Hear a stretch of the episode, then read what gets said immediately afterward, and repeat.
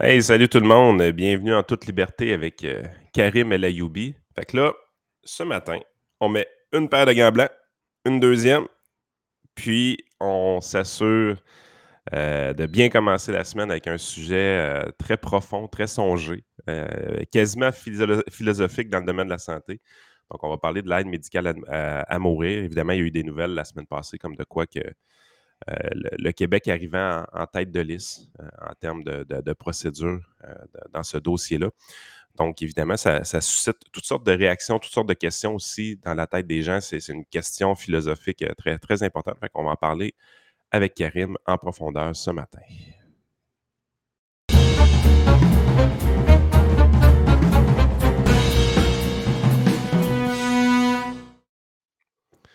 Salut Karim. une chance, j'ai pris mon café avec ton sujet matin. je suis prêt pour. On y va pas à moitié. Euh, c'est quoi, premièrement, tes, tes premières pensées par rapport à ce sujet-là, justement?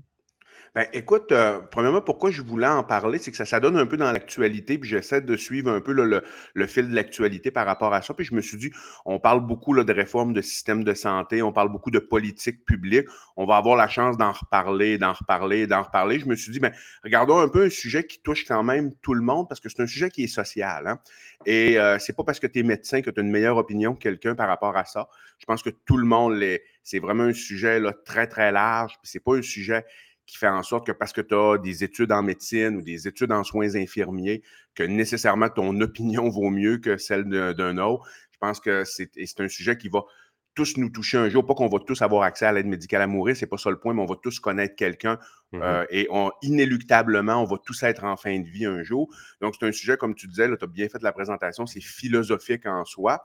Puis, euh, mes pensées par rapport à ça, ben, je tiens à faire au début un disclaimer, c'est-à-dire, euh, euh, ce n'est pas du tout l'opinion du Parti conservateur du Québec. Ça, faut, euh, je pense qu'il faut s'entendre là-dessus. C'est euh, puis je ne veux pas aujourd'hui porter de jugement de valeur. Je veux plus apporter des points puis dire qu'est-ce qu'il en est à l'heure actuelle avec la loi fédérale, la loi provinciale et où est-ce qu'on s'en va. C'est quoi le portrait de l'aide médicale à mourir et les gens feront leur opinion.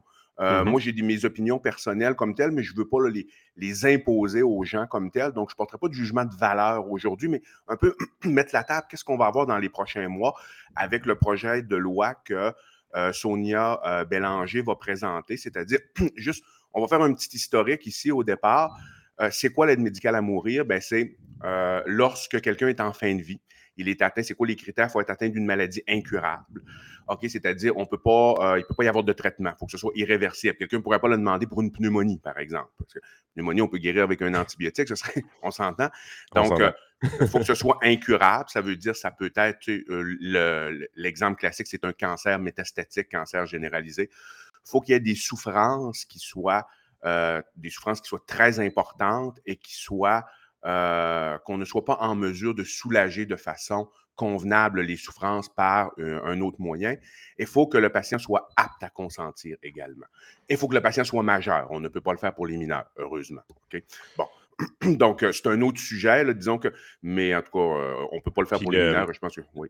Le, volet qui va être débattu un peu plus dans le futur, c'est justement le troisième point, le, morceau de apte à consentir. Euh, parce qu'évidemment, on comprend tout de suite c'est où est-ce que le, bug va arriver euh, avec ce troisième point-là. C'est avec les patients Alzheimer, par exemple, euh, qui des, des, déficits cognitifs très importants, démence. On est dans une position où est-ce que la personne à ce moment-là n'est plus apte à consentir. Et là, on tombe dans les on, on tombe en fait dans les vieilles méthodes pour, pour la fin de vie qui se trouvait à être le soulagement jusqu'à temps que la, personne s'éteigne. En fait, c'est vraiment pendant la COVID, j'ai réalisé qu'on allait vraiment de ce côté-là parce que quand tu regardais la plus grosse comorbidité qui allait avec un diagnostic de, décès par COVID, c'était l'Alzheimer. Et ce que ça me disait à ce moment-là, c'était justement, il y a des gens, dans le fond, quand ils ont eu la COVID, on les a juste laissés partir. Euh, plus, plus qu'autre chose. Puis c'était une forme, je mets des gros guillemets, là, mais une forme d'aide médicale à mourir déguisée. Euh, la, COVID à ce moment-là qui, arrivait. C'était le feeling qu'on avait dans les statistiques.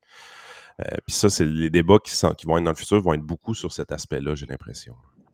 Oui, mais c'est-à-dire, la nuance qu'il faut apporter ici, c'est que euh, je, comprends un peu le, lien que tu fais. La nuance qu'il faut apporter, c'est que souvent les patients qui sont atteints d'Alzheimer avancé, ils ont des niveaux de soins déjà au dossier qui sont faits, soit avec le patient, soit avec la famille s'il est inapte à consentir.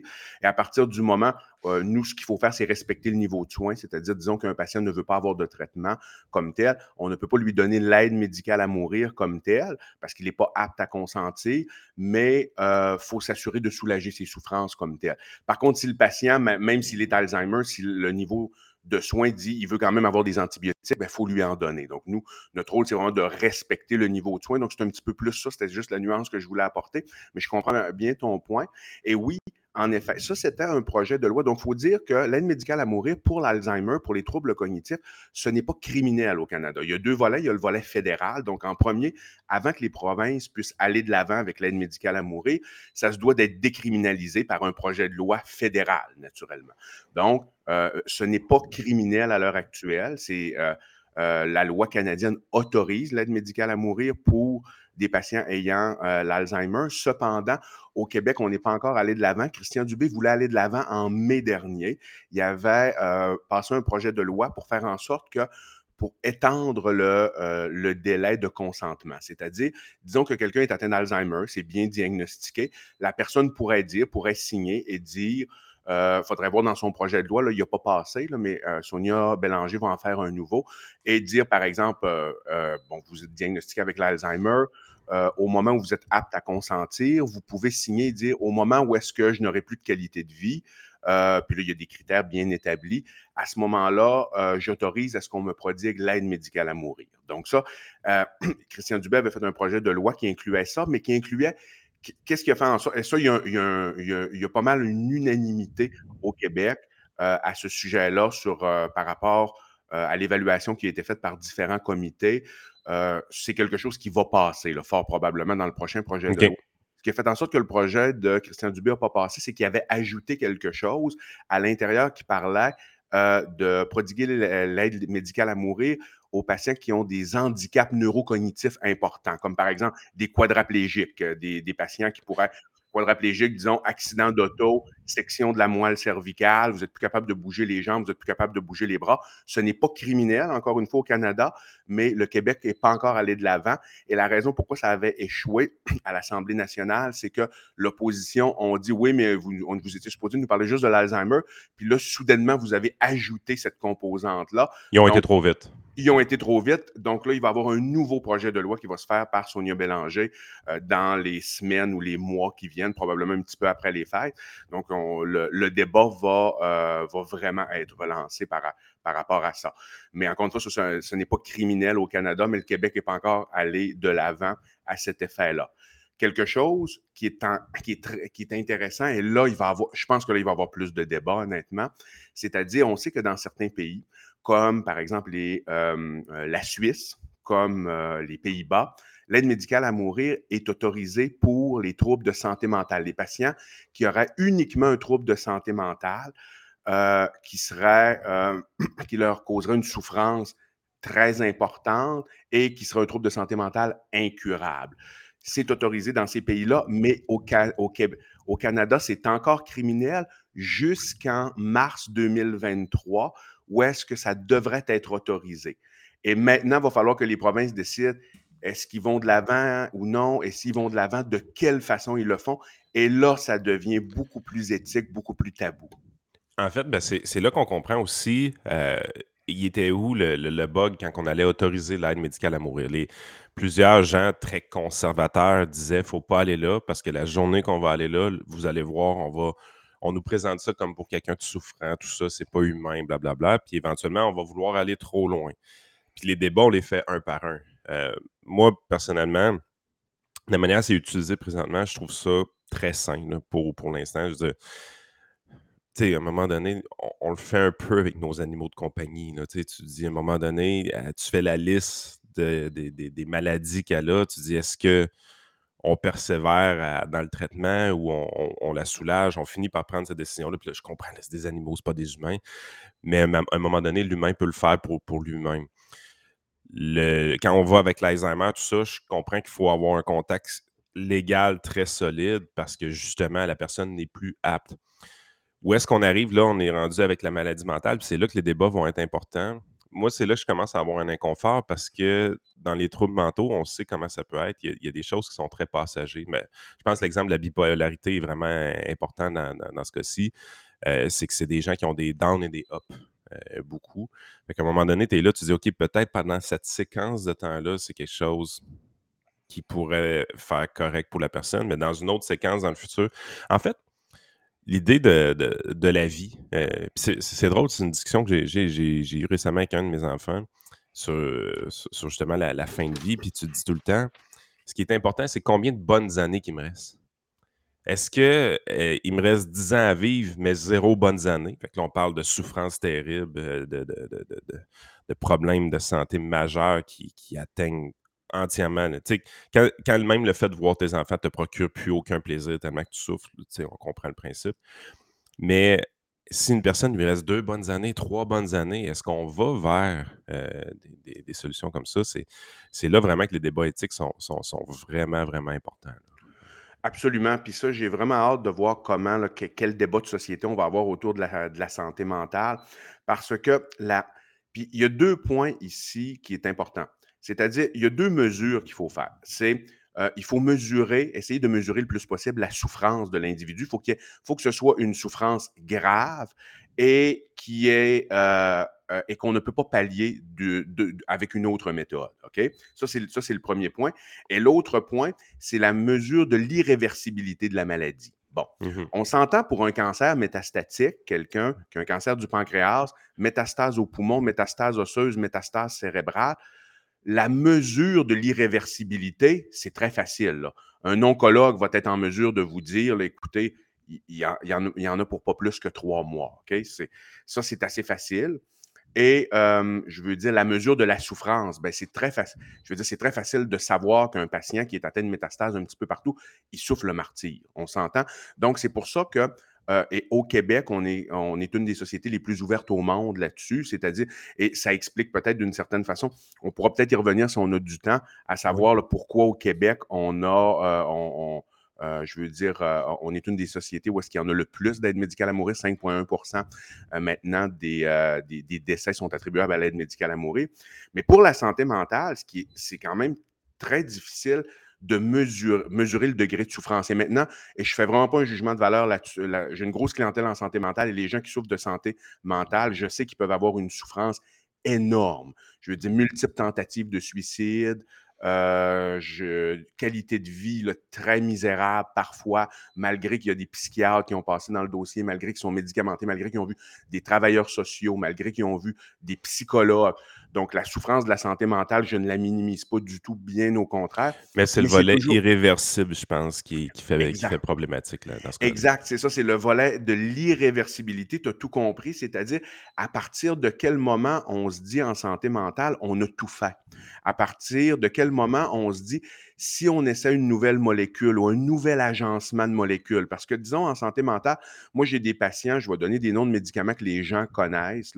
Euh, on va essayer, par exemple, un, citalopram, ou un, Celexa de son nom commercial. Il y a des patients qui, pour une dépression majeure, qui réagissent extrêmement bien. Il y a des patients que tu vas leur donner ça, OK, euh, ils présentent les mêmes symptômes, euh, ils vont avoir soit trop d'effets secondaires, soit ça ne donnera rien du tout. Tu vas essayer un Prozac, par exemple, puis là, oh, là, ça va être merveilleux. Tu vas essayer un citalopram, tu vas ajouter un Abilify, qui est un antipsychotique pour le potentialiser. Il y en a que ça va bien faire, il y en a que ça ne fera pas. Puis là, après ça, quand, en première ligne, tu as essayé certaines combinaisons comme ça, ou tu as essayé des régulateurs de, l'humeur pour des maladies bipolaires, par, par exemple, puis là, tu n'as pas été capable, tu vas voir un psychiatre. Puis des fois, le psychiatre est capable, des fois, il n'est pas capable, des fois, euh, le patient va aller voir un autre psychiatre, puis des fois, tu ajoutes un psychologue, tu ajoutes un travailleur social qui suit le patient, et finalement, tu arrives à un résultat.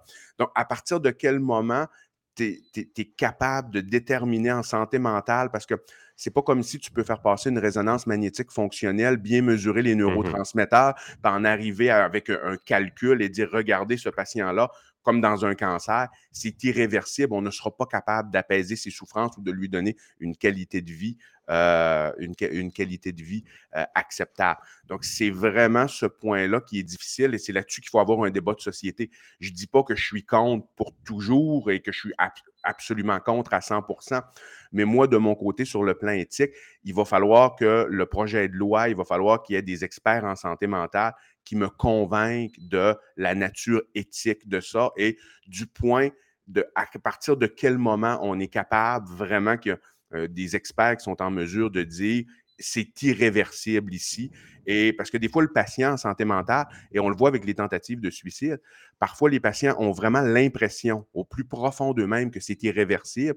Et quelques années plus tard, après avoir vu un bon psychologue, par exemple, ou après avoir vu euh, euh, une, équipe multidisciplinaire, parce que maintenant, la santé mentale, ça soigne beaucoup en équipe multidisciplinaire. C'est pas juste un médecin, c'est souvent, il y a un généraliste, il y a un psychiatre, il y a, il y a une TS, puis il y a euh, un psychologue dans le groupe. Des fois, même des soins spirituels, ça peut aider en passant.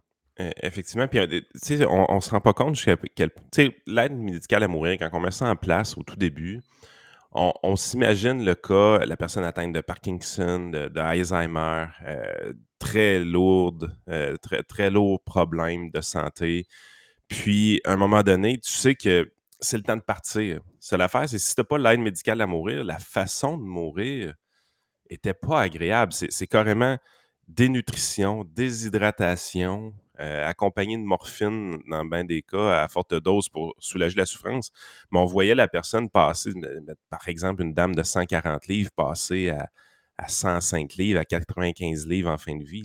C'était carrément, on mourait presque d'une malnutrition euh, rendu là. C'est pas une mort qui était extrêmement humaine. Fait qu'on a été là pour euh, l'aide médicale à mourir parce que tu dis c'est pas la bonne façon de finir ses jours. Quand tu arrives avec les problèmes de santé mentale, bien évidemment, on n'est pas là. C'est pas des gens qu'on laisserait partir euh, par déshydratation ou par, par dénutrition. C'est des gens qui font un choix éclairé. Il n'a pas le choix, il consent, il il a toutes ses capacités. Sauf que c'est quelqu'un qui, clairement, physiquement, pourrait continuer à vivre. Donc, c'est là vraiment que l'inconfort entre en jeu. Euh, puis c'est un débat qu'il faut, faut faire avec beaucoup de maturité. Est-ce qu'il y a beaucoup de lobbying, tu penses, euh, dans, ce débat-là? Parce qu'on peut penser qu'au Canada anglais, avec les groupes religieux bien organisés, c'est un peu plus intense côté lobbying. Est-ce qu'au Québec, il y a quand même du lobbying de, ce côté-là pour faire le contrepoids, justement, à des progressistes qui voudraient aller trop vite? Très bonne question, Yann. Puis, dans les deux articles que je t'ai envoyés, il y en a un du National Post, puis il y en a un du, de Radio-Canada. Je pense que, puis, dans mon analyse personnelle, je pense que ce qui fait en sorte que une des raisons qui fait en sorte, parce qu'il peut y en avoir beaucoup au Québec, là, qui font en sorte qu'on est euh, l'endroit au monde où est-ce qu'il se prodigue le plus d'aide médicale à mourir par ratio euh, d'habitants, je pense que c'est l'absence de, de, ces lobbying-là. Parce que si tu regardes au Québec, par, exemple, euh, si tu prends au Canada anglais dans l'Ouest, tu vas avoir plus de lobbying conservateur, qu'on va voir plus de lobbying conservateurs sociaux. Ici, mmh lorsqu'on parle du conservatisme au Québec comme tel, le conservatisme social est rendu est, assez anémique, est rendu presque inexistant par rapport à l'Ouest canadien, par rapport à beaucoup d'autres pays, aux États-Unis, à certains pays européens. Donc ici, il n'y a pas beaucoup de il n'y a, pas beaucoup de gens qui sont, mettons, dans les médias, on n'entend pas beaucoup de choses qui vont à l'encontre qui, font un, contrepoids, comme tu dis, par rapport à l'aide médicale à mourir. Entre autres, est-ce qu'il va y en avoir pour la santé mentale? Peut-être, on va, on va voir. Euh, il y en a. Non, je, je pense que c'est une des raisons qui fait en sorte que ce n'est pas tabou du tout. Est-ce que ce serait préférable qu'il y ait un certain contrepoids, un peu plus conservateur euh, moral comme tel? Moi, je ne suis pas un conservateur moral personnellement, mais je suis quelqu'un qui aime bien les contrepoids, qui fait en sorte que je pense qu'une société équilibrée, il faut qu'il y ait des contrepoids. Il faut qu'il y ait des gens qui soient un peu, un peu plus à droite, un peu plus à gauche, et ça sur tous les axes. Même si je, suis plus un conservateur fiscal, je ne suis pas un conservateur social, je pense que les conservateurs sociaux ont quand même leur, leur, place et c'est important qu'il y ait un certain contrepoids pour ne pas tomber dans une pente glissante. Est-ce que l'aide médicale à mourir, selon moi, pour les cancers, pour les maladies vraiment irréversibles physiques, on n'est pas dans une pente glissante au Québec, tant qu'à moi, selon l'évaluation que j'en fais, selon la, façon que c'est prodigué, ça, euh, et c'est toujours révisé par des comités d'éthique. Hein. Ça, il faut vraiment le savoir, c'est toujours révisé par des comités d'éthique. On ne peut pas faire n'importe quoi. Lorsqu'on entre dans la santé mentale, est-ce qu'il y a un danger qu'on entre dans une pente glissante? Je pense que oui. Et c'est là que les contrepoids sont, euh, seraient, importants. Il faut vraiment avoir un débat par rapport à ça. Il faut vraiment que, il faut pas que ce soit tabou d'en parler pour ou contre, tant qu'à moi. Il faut que les gens qui sont plus des conservateurs moraux, entre guillemets, aient, euh, je pense qu'ils ont vraiment leur place. Discussion explique et qui, qui, fasse un contrepoids et un contrepoids sain parce que, euh, comme on dit, il n'y aura même pas un psychiatre sur la planète qui va être en mesure de vraiment bien déterminer l'irréversibilité en santé mentale. Je ne pense pas, du moins. Là. Euh, il n'y aura pas un groupe non plus qui va dire oui, ça c'est très, très clair, c'est complètement irréversible, on peut le mesurer. Euh, par contre, il ne faut pas négliger la souffrance extrême que les patients en santé mentale peuvent euh, avoir à l'intérieur d'eux-mêmes. Ça, c'est réel. Et comme je disais euh, au début, euh, je ne me prononce pas ici. En ce moment, j'ai des réticences par rapport à la santé mentale, personnellement, mais voyons voir qu'est-ce que les, les, experts en disent. Voyons voir de quelle façon ils vont déterminer qu'est-ce qu'ils considèrent être irréversible. Ayons un débat sain sur le sujet et laissons parler les gens censurons personne, ni d'un côté ni de l'autre. Je pense qu'on a vraiment à gagner. On l'a vu avec la COVID. Moi, je pense que ça a été très mauvais, la censure qu'on a vécue. Donc, il ne faut pas non plus, euh, comment je peux dire, les gens qui sont plus conservateurs, un peu, c'est sûr que nous, même si on est des conservateurs plus fiscaux, quand même, on va avoir une tendance à avoir un petit peu plus de réticence que des gens qui sont très à gauche pour l'aide médicale à mourir pour des troubles de santé mentale, de façon, de façon générale. Oui, mais c'est pas une course, là. Tu sais, je veux dire, on veut pas euh, à tout prix être les premiers au monde à mettre tel euh, système en place ou des choses comme ça. Ce type de débat-là, c'est loin d'être une course. Tu n'auras pas de médaille parce que tu es le premier à le faire. Euh, au contraire, si tu as allé dans cette direction-là parce que tu penses que la société est rendue là, l'importance d'entendre tout le monde est, est primordiale parce que tu veux que les choses soient bien faites et tu veux t'assurer d'avoir vu et entendu le problème sur tous les aspects possibles que tu aurais pu ne pas penser.